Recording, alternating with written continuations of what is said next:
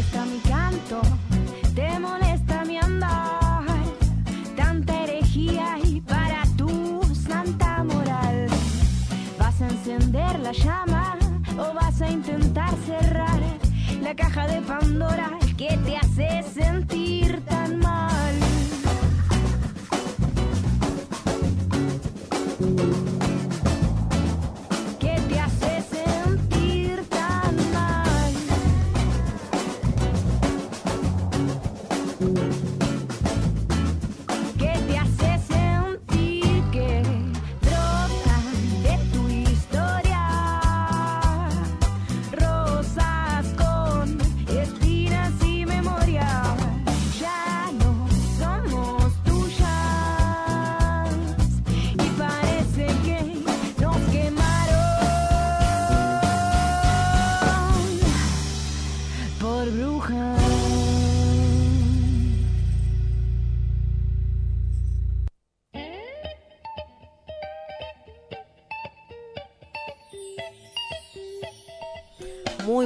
Para todos. Arrancamos el anteúltimo. Nos quemaron por brujas de 2018 aquí en Radio Presente. Nos puedes escuchar a través de www.radiopresente.org.ar. Ya estamos sonando. Tres minutos han pasado de las 9 de la mañana. Laura Mayalabori, ¿cómo te preparas para este último aire nuestro? Porque el viernes viene la que la cultural, pero nosotros nos despedimos hoy. ¿Cómo andás, Jessy Farías? Muy buenos días. Eh, muy bien, muy contentas con lo que se puede estar contenta en este país y, con las cosas que fueron pasando estos últimos días. Pero bueno, repasando en la cabeza todo lo que fue este año, todas las mañanas en las que arrancamos estos lunes y miércoles desde las 9 en Radio Presente y esperar el viernes el último aquelarre de esta séptima temporada. Vamos a saludar a las radios que nos han retransmitido durante todo este año. Radio La Quinta Pata, Radio Las Musas, Radio FM Cooperativa 105.1, Radio Tierra Campesina. Nos van a estar pudiendo escuchar hoy allí entre el mediodía y las 22 de la noche. La verdad es que estamos amplificadas por un montón de puntos de nuestro país. Eh, vimos que radialistas feministas habemos a montones, eso lo pudimos ver hace poquitito nada más en el encuentro de radialistas que se que hicimos en Mar del Plata. Y eso nos da, nos da todavía mucha más fuerza, porque convengamos que hacer un programa de manera autogestiva, este, todas las mañanas, con después las dobles, triples jornadas laborales, más los transportes públicos de este país, más el país, como decías vos, Lauri, es una complicación pero nos llena de gusto también seguir haciéndolo porque la verdad que estamos muy pero muy contentas de haber de estar casi culminando esta séptima temporada de Nos quemaron. ¿Se vendrá la octava? ¿No se vendrá la octava? Se vendrá la octava. Ah, es una afirmación. Es una afirmación. Es una afirmación. Bueno, esperemos que nuestras nuestros compas que están por allí escuchándonos nos escriban entonces a nuestro Twitter, a nuestro Instagram, arroba NQPB, si quieren que haya octava temporada, porque también nosotras podemos tener muchas ganas, pero si no hay audiencia... Si no hay del otro lado gente que tenga ganas de escucharnos, bueno, yo creo que siempre hay muchos oyentes eh, del otro lado queriendo más brujas en esta séptima temporada, que es increíble pensar que hace siete años que se está haciendo comunicación feminista, radio feminista, con todo lo que se modificó dentro de los feminismos en estos siete años para hacer un revisionismo y ver en qué momento estamos en este año donde pasaron, como venimos diciendo, muchas cosas y muchas de ellas las vamos a estar repasando hoy miércoles 28 de noviembre, cuando en la ciudad de Buenos Aires hace 22 grados, se espera unas lluvias y una máxima de 23, así que estaríamos llegando a, a ya casi la temperatura máxima del día de hoy. Y bueno, para mañana 23 grados jueves, un soleado se espera para el fin de semana algo para aclarar, te has transformado en la Nadia de Nos quemaron por brujas, porque Sí. la verdad es que la capacidad de transmitir cómo está el día eh, no la tiene ninguna en este programa, más que vos. Bueno, muchísimas gracias, Jessy Farías. Y sí, me lo has dicho y me siento muy honrada por eh, haberme convertido en una Nadia. Me encanta. Eh, vamos a las noticias del día de hoy. Nos quemaron por brujas. Defensa de los derechos de las infancias trans, organizaciones sociales como Mujeres Trans Argentina, Multisectorial de Mujeres de Salta, Movimiento Antidiscriminatorio de Liberación MAL, Asociación Mar de Plata Igualitaria, Asociación Rosa Naranja, Conurbanes por la Diversidad y Pensamiento Penal, Capítulo Salta, entre otras, eh, estuvieron, mostraron preocupación frente al ataque de grupos antiderechos. Ante los hechos que tomaron conocimiento público sobre la niñez trans, en particular del ataque en las redes sociales que desarrollan los grupos antiderechos contra una niña trans de 11 años de la ciudad de Salta, generados a partir de una entrevista periodística a los padres de la niña en un programa de alcance nacional, expresamos nuestra enorme preocupación y solicitamos al Estado Nacional y Provincial y a los organismos de derechos humanos que protegen a las niñas, y en particular a aquellos y aquellas con identidades trans, a accionar conforme a su competencia hacia los responsables ideológicos de este escarnio y denostación pública hacia la niña y su familia, afirmaron. Estas actitudes de arenga al pánico social que promueven a través de su falaz ideología de género, una guerra en contra de los derechos adquiridos, acordes a las sostenidas desde las iglesias católicas, evangélica y pentecostal y además y demás grupos opresores, intentan volver a fundamentar la diferencia sexual y las jerarquías entre las personas, reforzaron las organizaciones firmantes. Frente a la avanzada antiderecho contra la niñez trans y sus familias, instan a las autoridades nacionales y provinciales a poner un límite en este ataque de violencia simbólica y material contra las niñas trans. Brecha salarial. La brecha salarial entre varones y mujeres ascendió el 25% mensual durante el 2017. Las estimaciones realizadas por la Organización Internacional del Trabajo, OIT, posicionan a la Argentina como el noveno país de ingresos altos más desigual del mundo. Noveno país del mundo con ingresos más desiguales. La diferencia de los ingresos laborales se explica por la desigualdad en el hogar. Las tareas no remuneradas, eso que llamamos amor, es trabajo no remunerado, como decimos, eh, como el cuidado de las niñas y adultos mayores que quedan a cargo de las mujeres representan un obstáculo para la calidad de sus inserciones laborales, ya que limitan la cantidad de horas que pueden estar empleadas y por lo tanto afectan sus ingresos. El informe mundial sobre salarios calcula que a nivel global las mujeres ganan un 20% menos que los varones. Movilización de docentes y estudiantes en defensa de la educación superior. Bajo el lema Los terciarios no se tocan, desde las 10, docentes y estudiantes de la educación superior junto al gremio docente bonaerense SUTEBA van a realizar una movilización a la Dirección de Educación Superior en defensa justamente de esta y contra el cierre de carreras, cursos y comisiones. Y a las 2 de la tarde va a haber una reunión del gobierno bonaerense y gremios docentes por la paritaria. Se van a estar reuniendo entre ellos SUTEBA y mantendrán entonces una reunión para continuar con las paritarias. Todo esto va a estar ocurriendo en La Plata.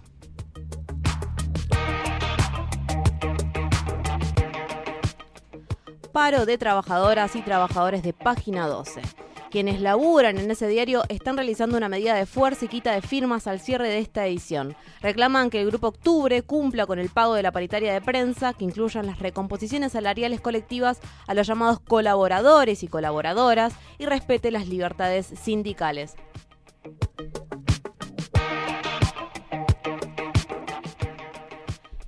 Y han pasado 10 minutos de las 10 de la mañana. Nosotras seguimos en este anteúltimo. Nos quemaron por brujas y se acerca por allí, la veo de lejos porque está llenísima esta radio. La señorita Celeste Farman. Y agradecemos también a Gigi, nuestra operadora. La verdad es que en un momento me saqué los auriculares para poder buscar una colita. Yo cuento todo lo que pasa porque esto es radio, ¿verdad? Una colita este, en mi cartera, no la encontraba, entonces tuve que sacarme los auriculares. Y solo escuchaba la, la vocecita de Lau, divina, pero sin toda la magia de la operación, ¿no? Sin la música de fondo, sin la subida y la bajada.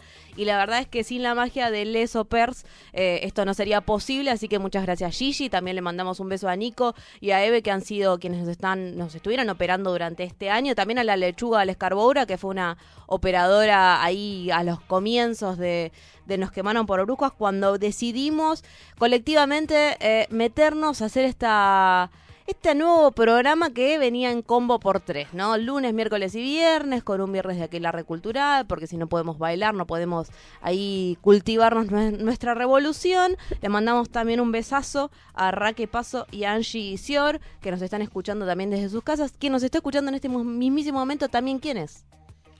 Eh, a ver si puedo llegar a adivinarlo.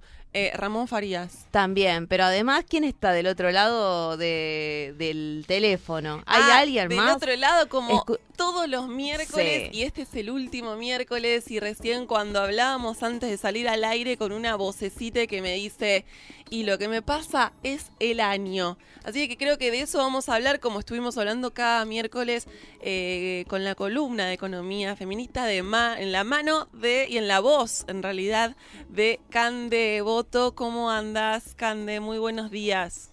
Hola, ¿cómo están? Todo bien. Vemos que estamos más o menos parecidas igual, porque la verdad que noviembre ya... ¿Cómo nos pesa en el cuerpo, che? Está difícil. Sí, fue un año muy intenso, muy intenso, muy bueno, eh, con, con muchos avances, pero bueno, el cuerpo, eh, el cuerpo lo siente. Sí, recordemos que arrancamos el año con la columna de Aldana también, que estuvo a mitad, hasta mitad del año más o menos, hasta que, bueno, se fue de viaje y anda dando vueltas por el mundo. Y le mandamos un abrazo muy grande porque también Aldana estuvo formando parte de este equipo con la columna de todos los miércoles y el traspaso con Cande que nos acompañó eh, estos últimos estos últimos meses y, y este año aparte de todas las cosas que pasaron llega con un fin de noviembre con el G20 con el que venimos hablando pero que finalmente se está desarrollando esta semana Sí, sí, completamente. Eh, yo creo que venimos desarrollando en conjunto con Aldi, porque es un poco la, la línea que trabajamos, eh, la importancia que tiene justamente la perspectiva de género en, en todos los ambientes, y creo que es lo que, lo que venimos trabajando, y en ese sentido, obvio que, que pues se puede hacer un balance muy importante de, de todo lo que fue este año y con, con perspectiva al año que viene.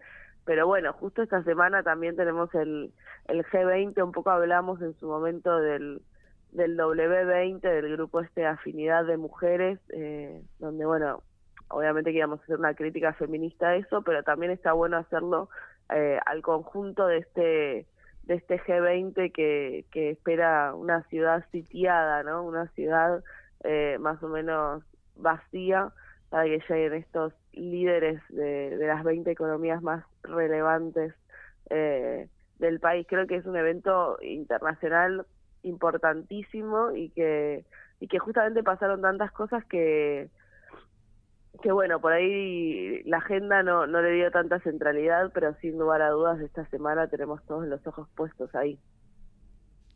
Sí, nosotras seguimos acá. Perdón, me, me distraje un segundo, Cande, debo decirlo, porque estoy aquí recibiendo mensajes de la audiencia.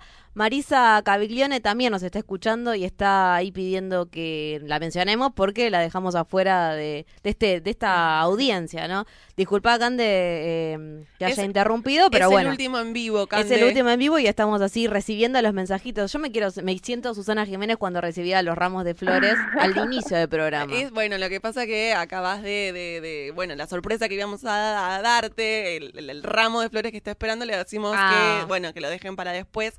Eh, sí, estamos así, un poco emocionadas, contentas, cansadas, eh, porque es el último programa en vivo, pero... Sí. Eh, Pero bueno, tenemos que ar- seguir arrancando porque, como decía Cande, ¿no? Ciudad sitiada, si las hay, por ejemplo, mañana en eh, lo que es la Secretaría de Salud, de eso también vamos a estar hablando más tarde, eh, a las 13 ya hay asueto, el viernes no se labura, se pretende no que la ciudad esté vacía, vaciada, pero las- los movimientos sociales van a estar justamente ahí movilizándose, vamos a estar en las calles para dar cuenta de qué nos pasa cuando nos visitan estos líderes eh, a nuestro país con estas jornadas que se van a hacer en el predio de Costa Salguero. Recordame, Lau, por ahí no te acordás y eso también eh, puede, puede suceder, ¿no? Pero tuvimos también una entrevista hace muy poquito tiempo para hablar de los gastos que implicaba el G20 y la verdad que eh, no se ponían en función de la educación superior y es vergonzoso lo que se está gastando en este país. Cande, ¿vos tenés los números? Eh, sí, no solo, o sea, en términos de, de la organización del evento, que ya son como mil millones de pesos, digamos, eh, la, la organización del evento, que obviamente que eso se hace cargo eh, el país, digamos, porque preside eh, esta cumbre, sino también el gasto en seguridad. Y Claro. eso es preocupante porque no solo tiene que ver con esta cumbre, sino que todos esos, eh, esos, esos nuevos armamentos van a quedar en el país, entonces tenemos unas fuerzas represivas mucho más equipadas, equipadas con, armamentos cuasi militares. Eh, entonces no solo preocupa en el sentido de una campaña de miedo que se lanzó justamente para que la gente no salga a la calle el viernes. Eh, de hecho, nuestra ministra de Seguridad recomendó irse de la ciudad el fin de semana. Sí. Eh, sí, medios hegemónicos diciendo, bueno, eh, equípense y quédense en su casa, digamos, tuvo una campaña de miedo, pero que no termina el viernes, sino que deja a, a, a la policía, a la gendarmería, con, con muchos más e- eh, equipos, ¿no? Y tiene que ver también con las políticas que desarrollan desde el G20, desde el Fondo Monetario Internacional y un poco con perspectivas de 2019 y esta frase que decimos siempre, ¿no? Este este modelo no cierra sin represión, entonces también los gastos que se hacen en equipamientos represivos tienen que ver con esta consigna que obviamente nos preocupa eh, pero bueno, no nos va a dejar en- eh, encerrados en la casa ni nada, sabemos que no funcionamos así, que el miedo no nos eh, que el miedo no nos paralice, eso es lo importante. No, no, nos va a encontrar ahí organizadas y moviéndonos bastante por las callecitas. Eh, Sí, de sí, hecho, hoy no hay una conferencia de prensa en la sede del, del CERPAG, ahí en Piedra 730, donde se darán eh, los detalles de, de lo que va a ser esta confluencia fuera G20, FMI y toda una semana de acción Sí. contra el G20. Se desarrolla un, un, un operativo de seguridad, pero también en paralelo eh, muchísimas organizaciones vienen or- eh, justamente organizándose y, y- y desarrollando acciones absolutamente pensadas, eh, con programas específicos, el, el Foro Feminista contra el G20, distintas eh, actividades, eh, materiales de comunicación para poder eh, entender qué es el G20, se, viene, se vienen repartiendo en los últimos meses. Parece que eso también hay que rescatar Sí. frente a esta avanzada y frente a lo que vos decías, Cande, de este... de este armamento que va a quedar para, la, para los agentes de inseguridad. Vamos a decir que eh, lo que está pasando en estos días previos es un nivel de paranoia también altísimo en, en los trenes, en las estaciones de trenes, eh, mochila que aparece, que no se sabe qué es, se genera un operativo, hay un nivel de psicosis, de, de mm, sí, de construcción de próximo atentado que, que es bastante, bueno, paranoico, preocupante Mm. eh, y pareciera, bueno, alimentado por quienes tienen tantas ganas de utilizar esas armas, ¿no? Sí, completamente. Y, y avalan justamente, eh, bueno, cómo va a actuar eh, la policía, cómo va a actuar todas las fuerzas de seguridad. Va a haber más de 20.000 agentes en la calle ese viernes. Eh, así que, digamos, es la, es la primera vez que esta cumbre se hace en, en Sudamérica, Mm. se hizo una vez en México, pero la verdad es que es eh, un evento que que nos tiene que encontrar en la calle, sí o sí, digamos, porque es un evento que es, eh, o sea, todos los ojos eh, están mirando esta cumbre y esto tiene que ver no solo con, con el gobierno de Macri, sino que tiene que ver con una avanzada neoliberal que hay que frenarla y hay que demostrarle que, que no estamos para eso y también las actividades que se están gestando tienen que ver con eso.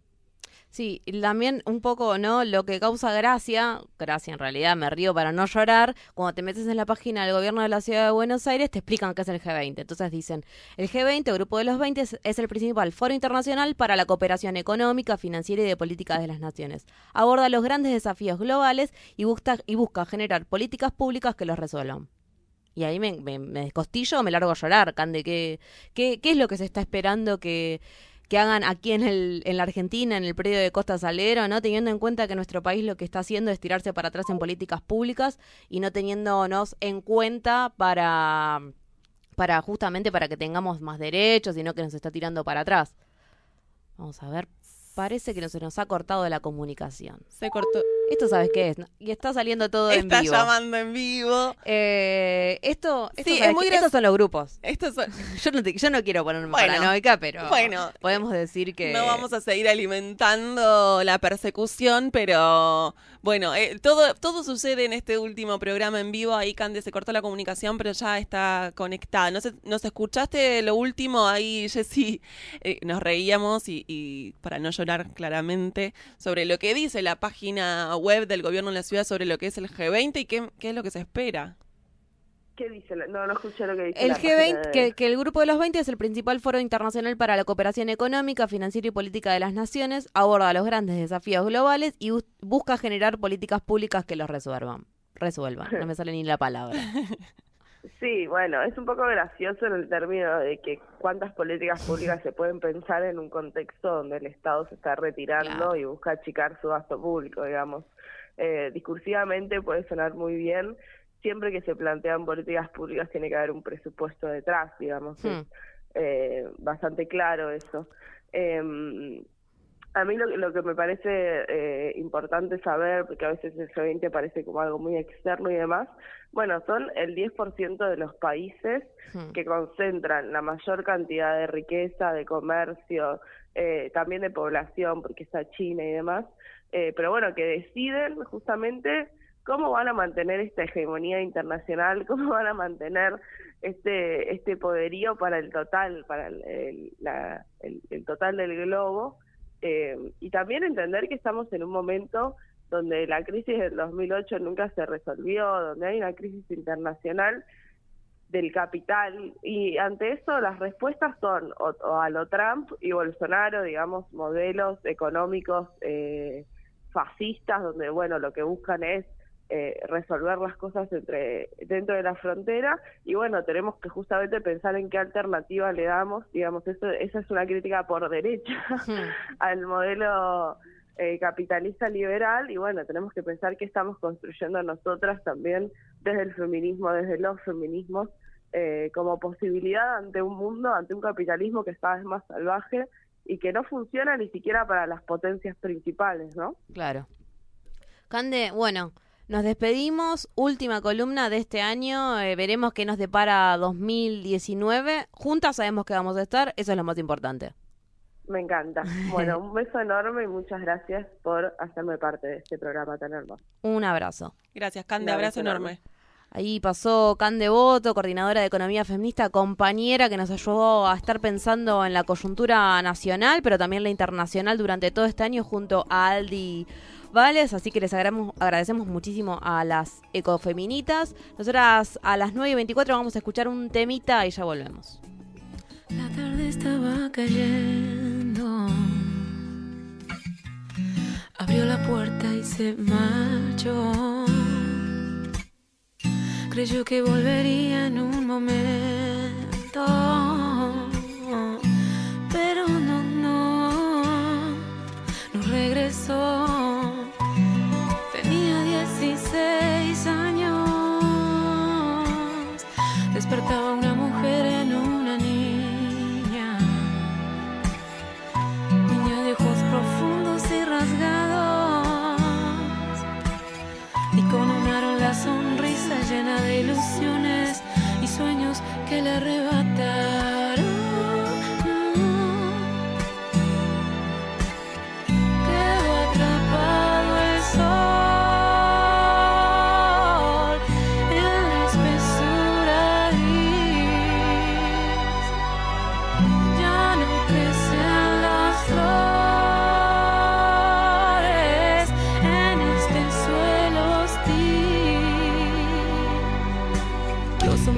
Llevaron con la brutalidad más cruel, la silenciaron. Lo frágil y lo hermoso ha arrancado y ya es más que un río de lágrimas que no podrá jamás limpiar toda, toda esa basura que arroja esta cultura sobre vos, mujer.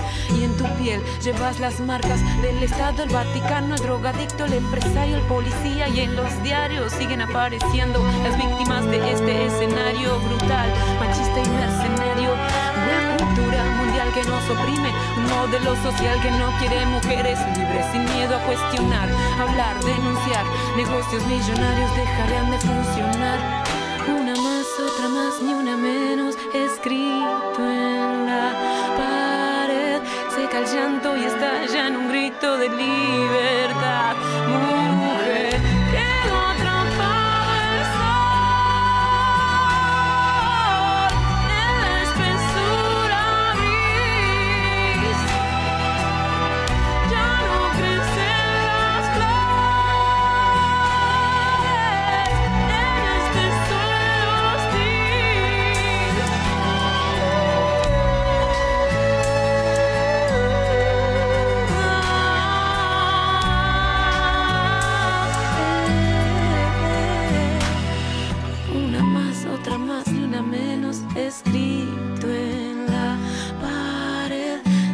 llanto y estalla en un grito de libertad.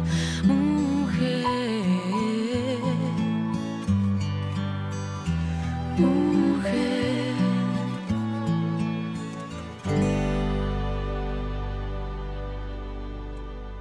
Somos Radio Presente, la voz del sitio de memoria Ex Olimpo de la ciudad de Buenos Aires. Decimos presente porque somos memoria musical, memoria colectiva y memoria política. Las voces de las madres, las abuelas, el barrio y los derechos humanos. Escuchanos en www.radiopresente.org.ar.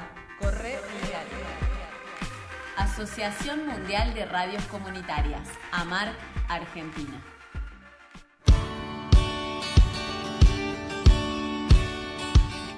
Los días 30 de noviembre y 1 de diciembre se desarrollará en Argentina el Foro Internacional del G20. El G20 es un grupo de 19 países más la Unión Europea que se autodefinen como el principal foro internacional para la cooperación económica, financiera y política.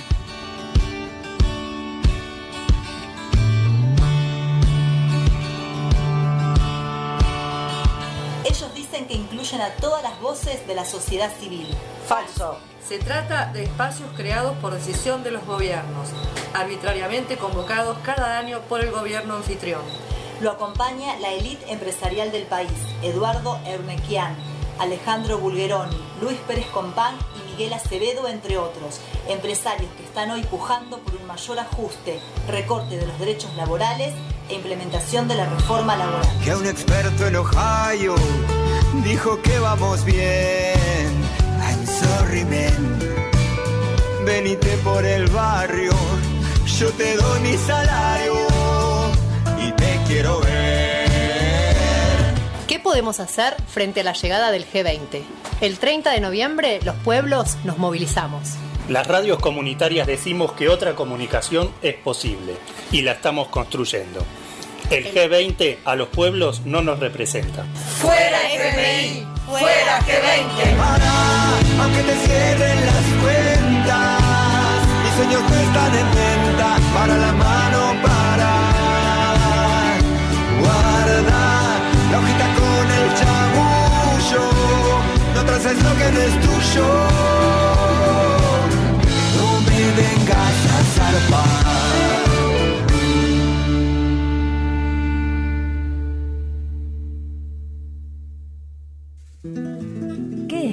Felicidad?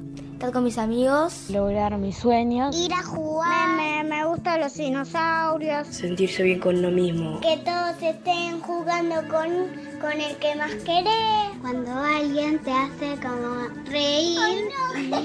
es que estés alegre. Que se logra cuando haces algo que te gusta o cuando sos feliz. Es algo maravilloso. Los niños y las niñas tienen derecho a una infancia libre y feliz. No importa su identidad de género. Los adultos y las adultas solo debemos escucharlos. Infancias trans sin violencia ni discriminación. Por una infancia libre. Prohibido. Prohibido girar a la derecha.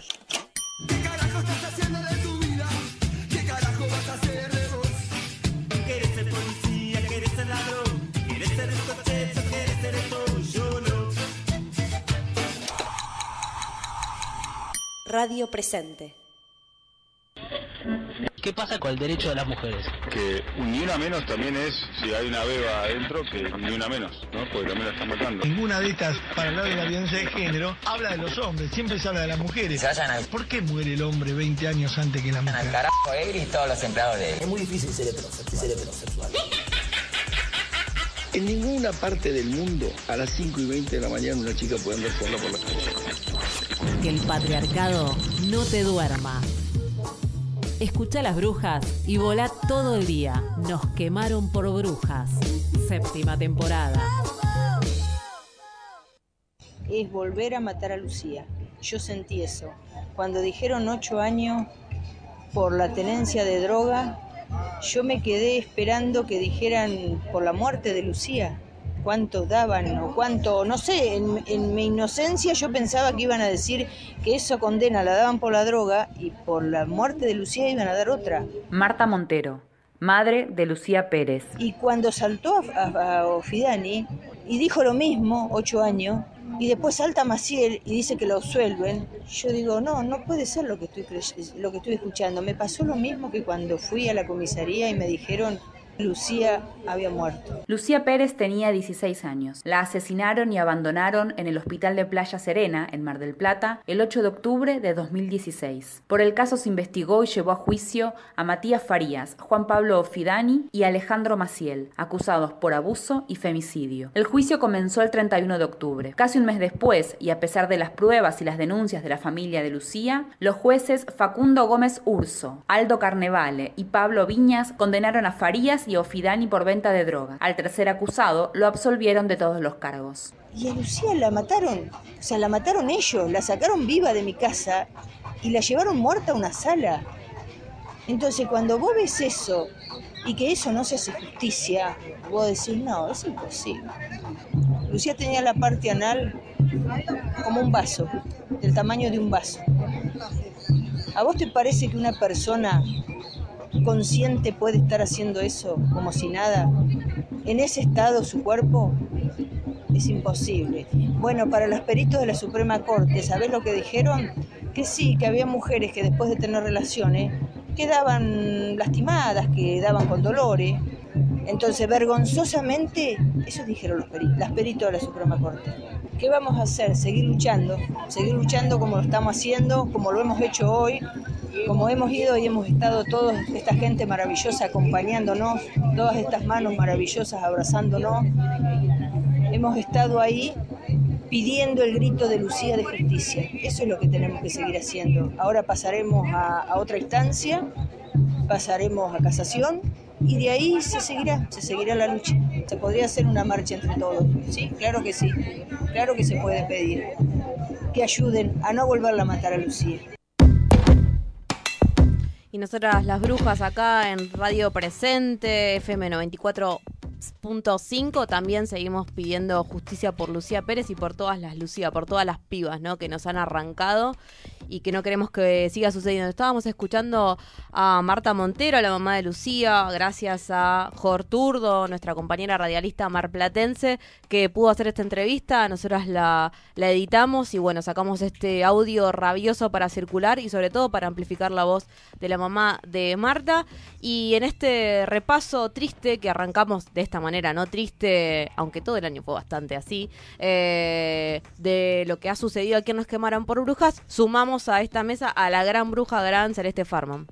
Buenos días, compañeras. Qué gusto volver a saludarlas al aire. Sí, la verdad que muy contentas de estar acá porque estamos por todas partes juntas, pero en los micrófonos nos estaba faltando esta. Esta, esta reunión. Esta, esta reunión. falta, sí. Bueno, acá estamos para cerrar en este anteúltimo programa y con toda la intención de que el 2019 nos vuelva a encontrar juntas. Veremos en qué formatos, en qué horarios, pero para tranquilizar a, a las masas, a las audiencias, podemos decir que hay 2019? O yo vine con la bicicleta, voy y la yo, tiro con la mesa. Yo ya la eh. Laura lo afirmó. Ah, perfecto. Así que hay do, dos, voluntarios, uh, dos voluntades afirmando que 2019 hay brujas. Perfecto. Lo bueno es que somos cinco, así que con una tercera bueno. sale... Yo voy a, al final del programa lo voy a, voy a ah, decir mi voto. Maneja el misterio. El misterio te maneja el tiempo radial. Sí, misterioso no fue el fallo, la verdad es que es desagradable. Ayer estuvimos leyéndolo y estuvimos comentándolo en nuestro nuestra preproducción brujeril, viendo ¿no? cuáles eran los pasajes de este fallo, de esta sentencia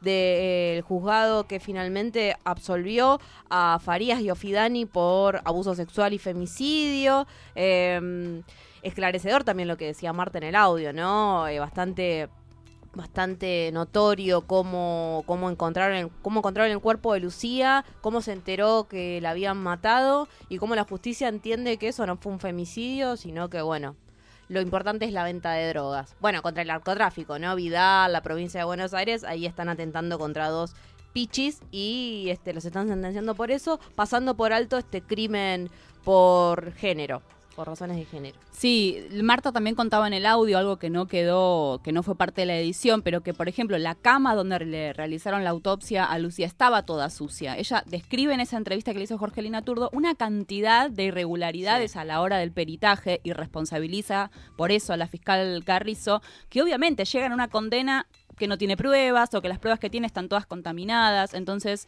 me parece que ese contexto también da cuenta de por qué estamos con la bronca que estamos y por qué este lunes nos juntamos en la CETEP a las 6 de la tarde, ahí en el barrio de Constitución, para organizar un nuevo paro feminista que no descarto va a recibir las solidaridades del resto del mundo, como fue este 8 de Sí. marzo y como fue el 19 de octubre de 2016, justamente a pocos días del femicidio de Lucía.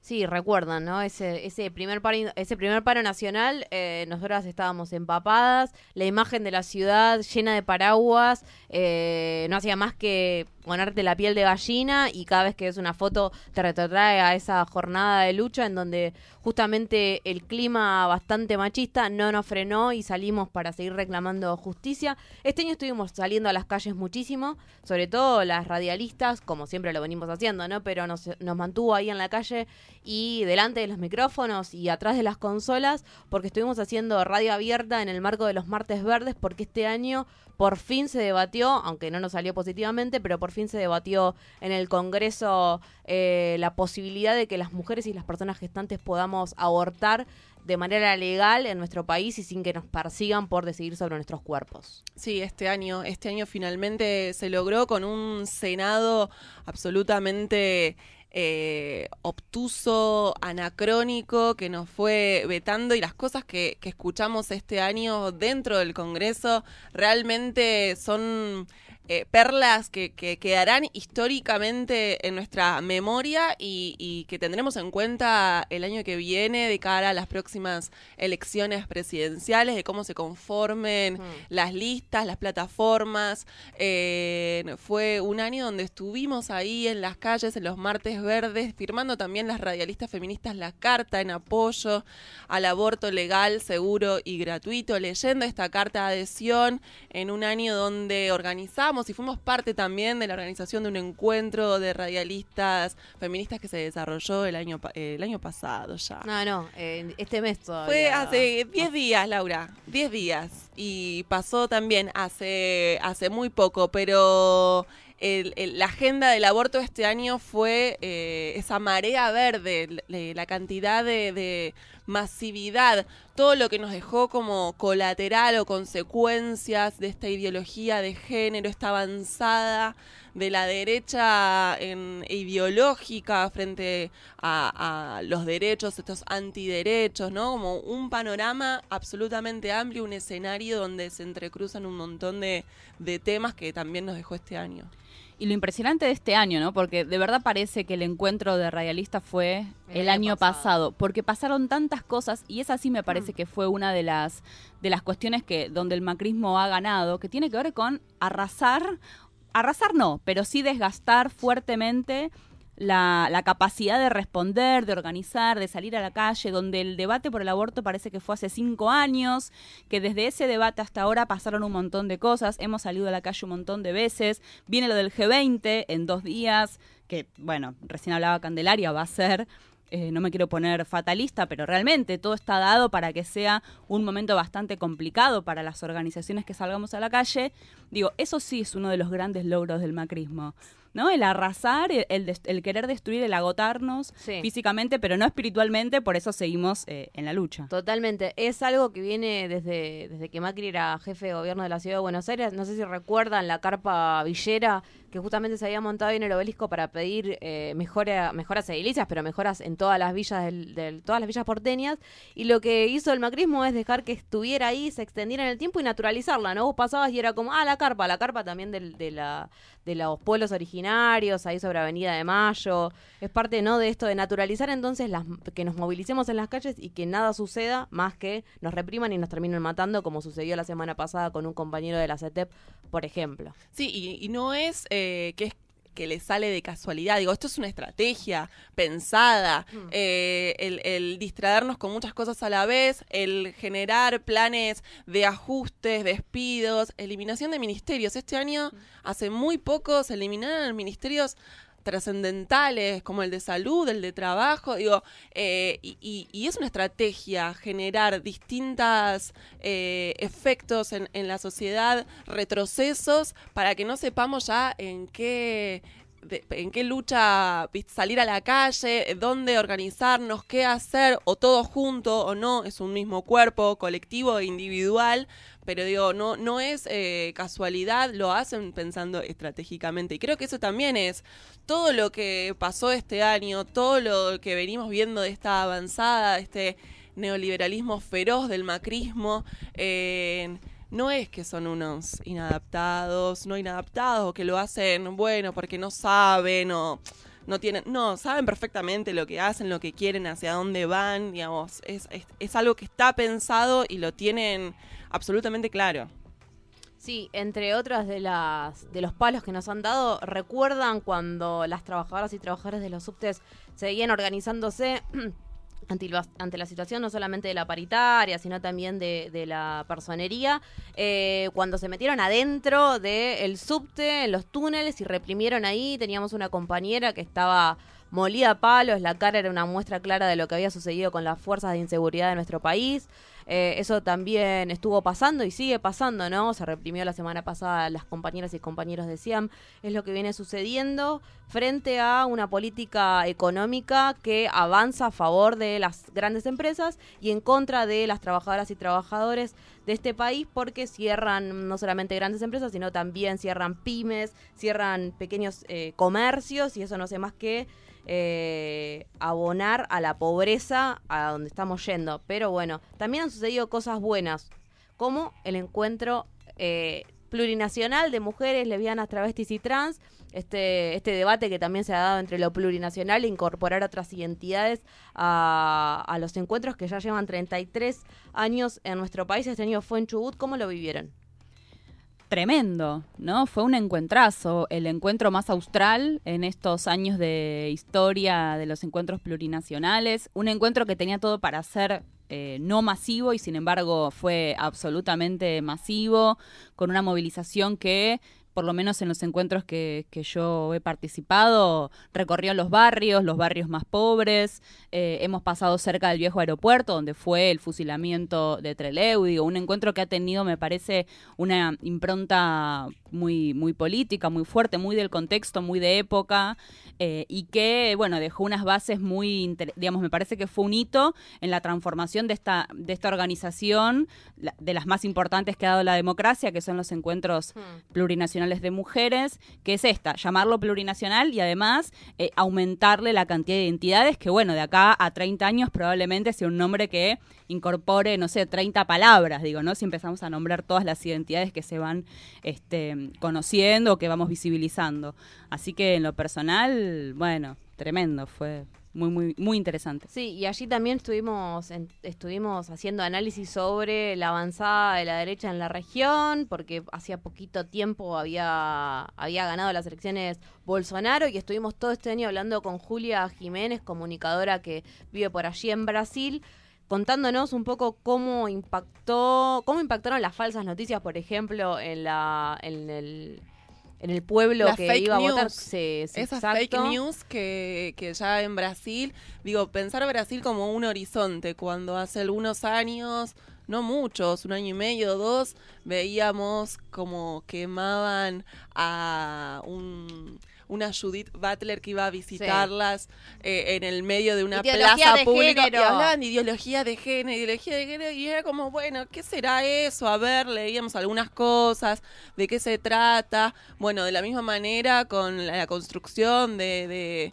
de discursos políticos, Julia nos hablaba de la importancia de las fake news para esta campaña de Bolsonaro, que finalmente ganó diciendo la cantidad de barbaridades públicamente, hablando en su xenofobia, su racismo, su misoginia.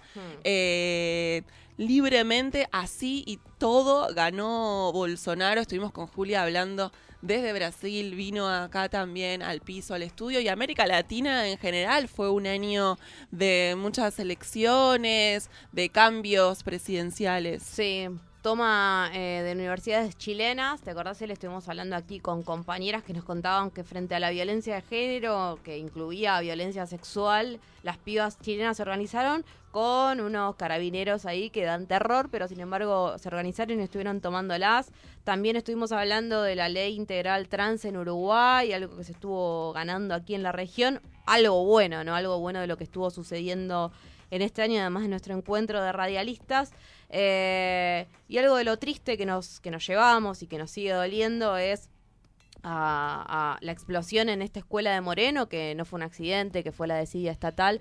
Seguimos pidiendo también justicia para Sandra y para Rubén.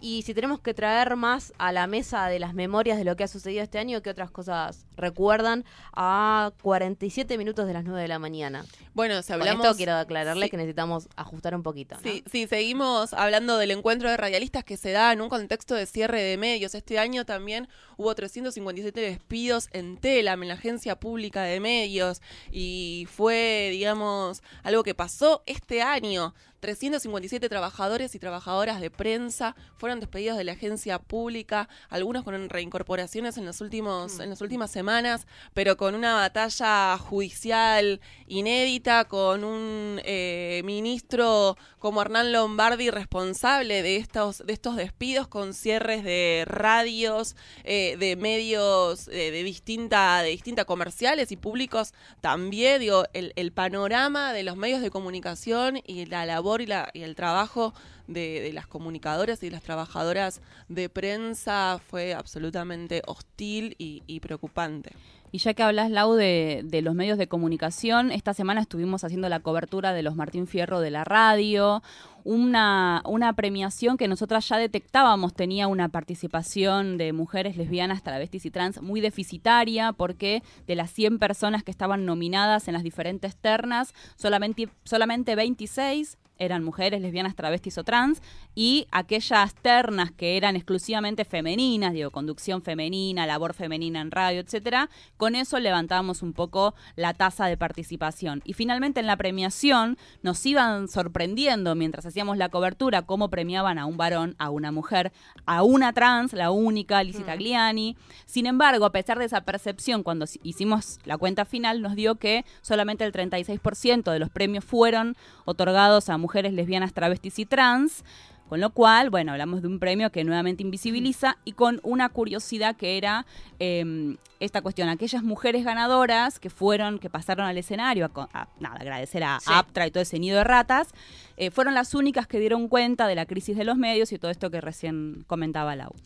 Así es. En humor, en humor no, en deportes, por ejemplo, no hubo participación femenina en esa terna directamente, en Operación Gigi tampoco. Nosotras te vamos a te vamos a nominar, te vamos a dar el premio Brujas de Oro. A dar el, el nuestro, nuestro Martina Fierra. Nuestra Martina Fierra, exactamente. Eh, Sí, y en deporte cabe destacar que los premiados fueron un Mariano Clos con denuncias eh, por violencia de género reiteradas de sus exparejas. También estuvo nominado, no ganó eh, Anelo, que es un periodista deportivo que en el 2015 también recibió todo un escrache en las puertas de donde se desarrolló el Martín Fierro, también por denuncias por violencia de género de sus exparejas, con dichos absolutamente misóginos y machistas cotidianamente en su programa de radio. Digo, a esa gente se, se la premia. Bueno, esos son los Martín Fierro de este país. Y seguramente habrá cosas que nos han quedado afuera. Podés estar comentándonoslas en arroba NQPB, nuestro Twitter, también por Instagram, por Facebook. Nos quemaron por brujas.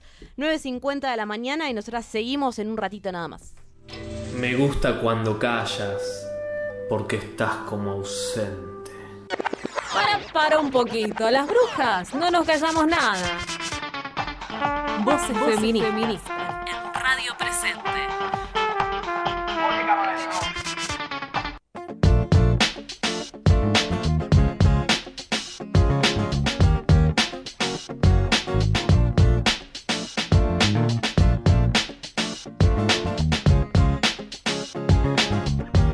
Celefar, qué gusto tenerte acá, querida. Un matecito hubiese sido como un broche de oro en esta visita ejemplar, maravillosa, Sí. gratificante. Bueno, prometo para el inicio del 2019 entonces Ah, eh, se sea, bueno, bueno, bueno, una es feminista para jugársela, tampoco vamos a vivir en la tibieza, Jessica Samantha encanta. Farías. No, no, con ese nombre, querida, con esos dos nombres, mira, si ti- la tibieza no me caracteriza, tampoco la caracteriza a ella, a nuestra columnista de Andes, abogados y abogadas del noroeste argentino en Derechos Humanos y Estudios Sociales. Estamos hablando de la señorita Mariana Paterlini, directora institucional de este espacio. ¿Qué tal, Mariana? Aquí las brujas te saludamos. Hola brujas, ¿cómo están? Eh, buenos días. Hoy las saludo desde la Facultad de Ciencias Sociales de la UBA, Ah, donde ah. estamos ya mismo lanzando las actividades del Foro Feminista contra el G20 este, a partir de las 10 de la mañana. Ya, ya, en minutos Ya. nada más. En minutos más. ¿Y qué es. vamos, qué vamos a poder estar haciendo ahí en este foro feminista contra el G20? Eh, para el día de hoy vamos a encontrar dos conversatorios que se van a realizar ahora a las 10 de la mañana. Desde la organización SOS Corpo de Brasil van a estar lanzando la campaña Nuestro Cuerpo, Nuestro Territorio, donde se va a estar hablando con diferentes mujeres eh, que han atravesado o que van a traer casos eh, sobre defensoras, mujeres defensoras de derechos humanos que están atravesadas por casos de extractivismo que vinculan con las políticas que el G20 viene a promover. Y por la tarde, a partir de las 2 de la tarde, va a haber otro conversatorio que parte de la pregunta si es posible la revolución feminista en tiempos del 4.0 y va a abordar un poco temáticas vinculadas con la economía digital, la uberización de la economía y otros temas de actualidad. Yo me quedé en el 2.0. Siento que soy, básicamente me siento un tiranosaurio Rex eh, acá, viva. Pero bueno. Es que la tecnología, viste, que se supera y se supera y cada cinco minutos tenés que actualizar la versión de la aplicación que tenés, que si no te quedás afuera y no llegás a los stickers del WhatsApp, por ejemplo. No Bueno. tengo sticker en el, en el celular, mi WhatsApp no me lo permite, Mariam. Eh, Vamos a encontrar una infidencia. En un grupo de WhatsApp de cinco integrantes de las brujas, hay dos que tienen la posibilidad de mandar WhatsApp y hacerlos además, y hay tres que no pueden ver nada, así que tenemos que hacer capturas de pantallas. Eso es 2.0 versus 4.0. Exactamente, un poco de eso tiene que ver y cómo se va quedando la gente excluida a partir del acceso o no a la tecnología y cómo eh, desde los discursos que se construyen da la sensación de que todo es maravilloso, fantástico e igualmente fácil el acceso para todos y todas y en rea- realidad No. sucede que no y que además en nombre de ese tipo de avances se destruye la vida de pueblos enteros eh, y cómo esto afecta particularmente a mujeres y a las disidencias. Claro. Eh, y mañana, perdón, te- Sí. Termino con la presentación de las actividades. eh, va a haber actividades desde las 10 de la mañana también en la plaza de los dos congresos. Eh, va- van a estar todas las carpas de la, la confluencia fuera de FMI y G20 y el foro feminista particularmente va a tener un conversatorio a la mañana, un tribunal ético al mediodía y otro conversatorio a la, a la siesta. Vamos a cerrar con una asamblea feminista internacional eh, a la que están todas invitadas a las 16.45 y luego fiesta. Ah. Ah, ah, ah. Así. Sí, porque Esa parte también es interesante. esa parte es muy interesante porque nosotras estamos teorizando y, tra- y- tratando de salvar al mundo con el feminismo, pero después también tenemos que movilizar, seguir movilizando estos cuerpos porque si no, no hay, no podemos parar. No podemos parar, así que seguimos en la manija con la música, como siempre, Cumbia Quiz y Sudor Marica apoyando. También va a estar tocando eh, Arbolito y bueno, y hasta las 11 de la noche, que es lo que pudimos negociar con las medidas de restricción y todo lo que ya sabemos que se viene de batería de políticas de seguridad para controlarnos un poquito y que no hagamos lío en estos días. Hmm.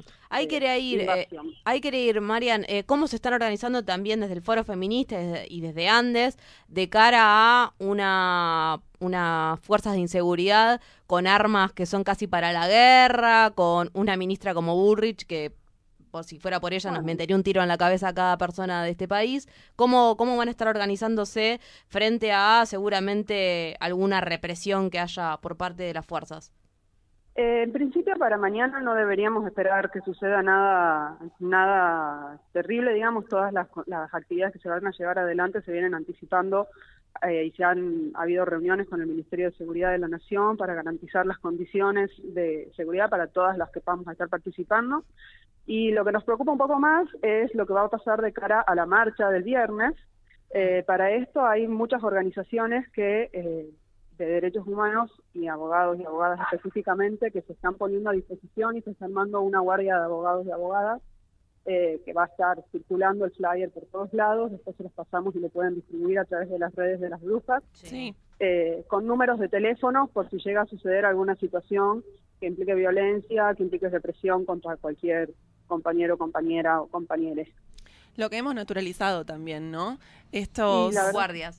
Las guardias que, que están buenísimas porque habla de el nivel de organización y de prever y de pensar todo un escenario posible hasta las situaciones eh, más tre- terribles, pero hemos naturalizado el compartirnos eh, abogados y abogadas eh, que estén disponibles, eh, ir a buscar compañeros y compañeras a las puertas de las comisarías. Digo, eso también es un es parte del panorama y de los distintos colores que, que fueron pasando por este por este año. Exactamente, tristemente esa es la situación. También son los tiempos de caos los que nos obligan a tomar medidas de organización que sean más sólidas. Eh, la organización de este foro feminista ha implicado mucho, eh, o sea, hay al menos dos comisiones que se llaman autocuidado. Una para el autocuidado de las integrantes que estamos eh, movilizándonos desde hace dos días por las actividades para que no falten cuestiones desde comida y agua y qué sé yo y otra que tiene que ver con los cuidados relacionados con las fuerzas externas y no sé, como hay muchas invitadas internacionales, por ejemplo, hubo gente que estuvo particularmente atenta a lo que pasase en el ingreso al país en el sector migraciones, porque ya tenemos experiencias previas de gente que, como se sabe a qué tipo de actividades vienen, disponen restricciones y barreras, las demoran y las devuelven a su país. Eh, hasta ahora vamos bien, por ahora venimos tocando madera, digamos, así que esperamos que se sostenga así. Sí. Por lo pronto hay que estar preparadas para lo peor. Por supuesto, siempre listas. Eh. Marian, te agradecemos muchísimo por haberte sumado este 2018 a Nos quemaron por brujas con esta columna. Estamos acá en un debate si las brujas siguen en 2019 o no siguen en 2019. Eh, te pregunto, porque estamos haciendo una, una encuesta. ¿Vos qué querrías? ¿Que continúen o que no continúen? Y yo quiero que las brujas sigan, ¿cómo no voy a querer? Bueno, ¿Qué va a pasar? Mira, ¿Qué va a tu cuerpo tu decisión. si a vos se te ocurre que no, yo como conductora tengo que tengo que escucharte. Eh, entonces, bueno, quizás quizás nos encontremos el año que viene. Vamos a develarlo en minutos nada más. Perfecto, está bien. ¿Está hay una alguna encuesta en Instagram o algo? Ahora la vamos a subir. Ahora la vamos a subir. Ya está nuestra community manager armando la encuesta para saber si las brujas, si el público quiere, ¿no? Gracias, ¿Qué Marian. Gracias, Marian, por este año, por todo el trabajo también eh, del, del Foro Feminista contra el Gen 20, que, que tuvieron una tarea enorme y un trabajo de, de comunicación también muy importante. Me parece eh, interesante resaltarlo y bueno, y agradecerles eh, por, por todo ese trabajo y por este esta columna de este año. Muchísimas gracias a ustedes por haberme abierto la puerta para participar, a mí, a mi organización y también por haber acompañado, bueno, todo el año las actividades que venimos haciendo y ahora en particular las del Foro Feminista. Beso. Marian. Gracias. Gracias. Chao, chao. Ahí pasaba la última columna del año de Andes, abogados y abogadas del noroeste por los derechos humanos. Era Marian Paterlini, la directora institucional. Una compañera tucumana que conocimos gracias a otra tucumana muy querida, a la EPI, otra radialista feminista, porque este camino nos va dando cada vez más amigas. Y nosotras falta un minuto.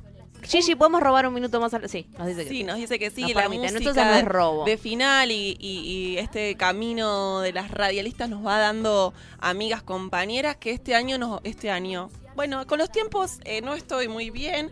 Esta noche nos vamos a encontrar en un ciclo que se llama Lo personal es político, ciclo de arte, feminismo, organizado por Idilio Grupa, que es un colectivo de, artistas eh, que, bueno, vienen organizando los últimos tres miércoles. Este es el último, hoy, miércoles 28, en el Trilce, Teatro Trilce, que queda en Massa 177 aquí en la ciudad de Buenos Aires. Estaremos las radialistas feministas junto a Claudia Corol y eh, también estaremos junto a eh, Yuri.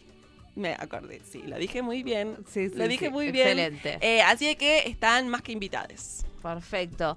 Bueno, Entonces tenemos brujas para el año que viene. No sé, Jessica. Tenemos, porque- lo acabo de afirmar. Ah, bueno, bueno, bueno. Así, entonces sí. sin bombos ni platillos. Tenemos brujas para 2019, octava temporada, nos tenemos que preparar, chicas. Así que todo este verano entrenar, porque el año que viene se nos viene duro.